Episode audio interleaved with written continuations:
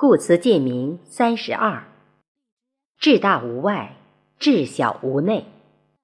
作者：三木炳凤。朗读：贝西。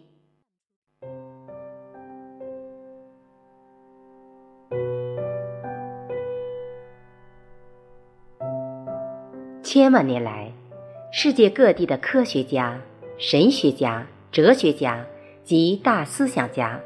都力图以己之智来诠释宇宙的本貌，然而鬼谷子却用“至大无外，至小无内”将宇宙形象诠释得清楚无碍。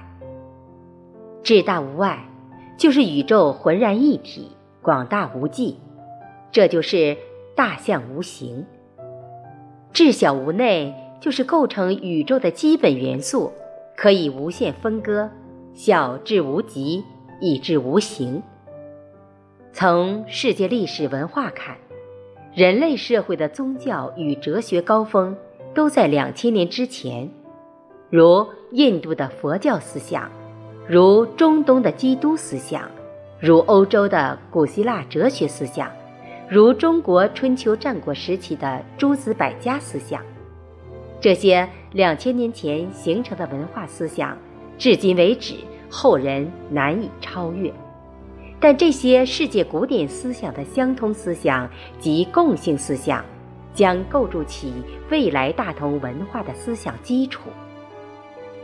例如，《圆觉经》第三品曰：“欲求如来净圆觉心，应当正念远离诸幻，先依如来说摩他行，坚持境界。”安处途众，厌作静事，恒作是念。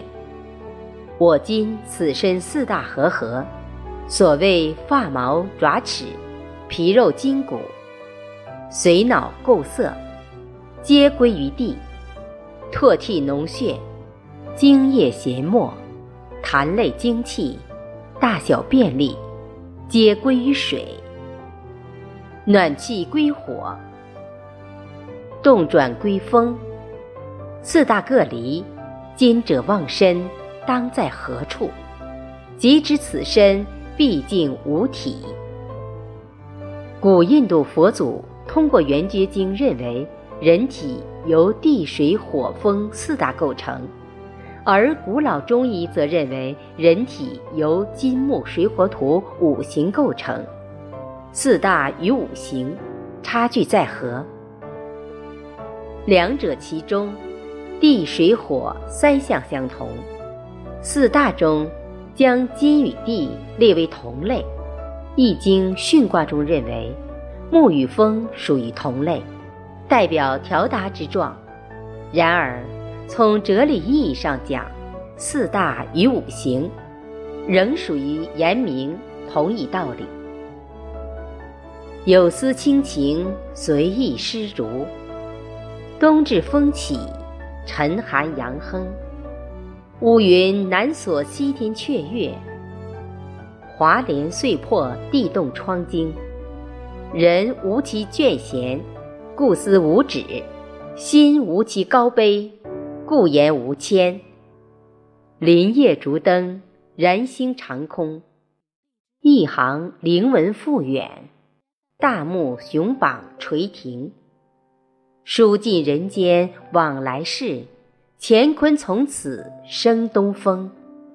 《诗经》云：“民蛮黄鸟，止于秋余。”《大学》云：“知止而后有定。”人知止，必知止于其界；忘之，则阡陌交错，云霞皆明。中医所言的六气，即暑湿燥寒火风六气，其中风代表春天之气，暑代表夏天之气，湿代表小暑以后至处暑前的长夏之气，燥代表秋杀之气，寒代表冬藏之气，火代表四季中的炎上之气。这些气本是大自然正气，若侵犯到我们身体以治病，我们才称之为邪。其实，万物都是一样，正邪、善恶、美丑、大小等概念是人之分别，天却普平。古之圣哲人们让我们内观自己，外察世界，内圣自心，外王天下。我们了解自己的身心世界吗？从中医说，没有心之君主之神，没有胆之胆气，肾之志气，肺之魄气，肝之魂谋，脾之意气等灵魂之柱，我们又如何活动自如？西方有个科学命题是认识你自己，可我们越来越喜欢身外之物，从而远离自己。人体的几套生命运行体系，如血、气、食，科学试验仅仅验及到血肉之体，却难以把握经脉、气血循环系统，更何况五神六识组成的灵魂运行体系。历代老祖宗给我们留下了大量文献典籍，从《易经》到《道德经》。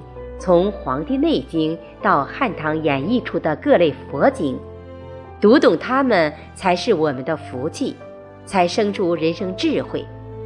但唯东土中国有人能享此福真。如果有人告诉你，千万年来被后人膜拜的佛祖孔子、老子、孟子、伏羲、黄帝、文王及尧舜禹等。其思想皆是文化糟粕，你会相信吗？西方世界几百年来挣扎在术的海洋中，自我陶醉而不能自拔。精神与物质之间的哲学议题，道与术的之间的关系问题，无人问津。东方五千年来却从未离道，只是百姓日用而不知。终于以西医永恒的文化思想与变化着的科学技术，整体与局部，灵魂与玉体，以道治国还是以术育邦，以德配天还是竞争为纲，以仁义富万国还是以经济为中心？中华五千年之文明应重新回归它本来坐标位置。用文化繁荣引领世界，走向人类社会的真正繁荣。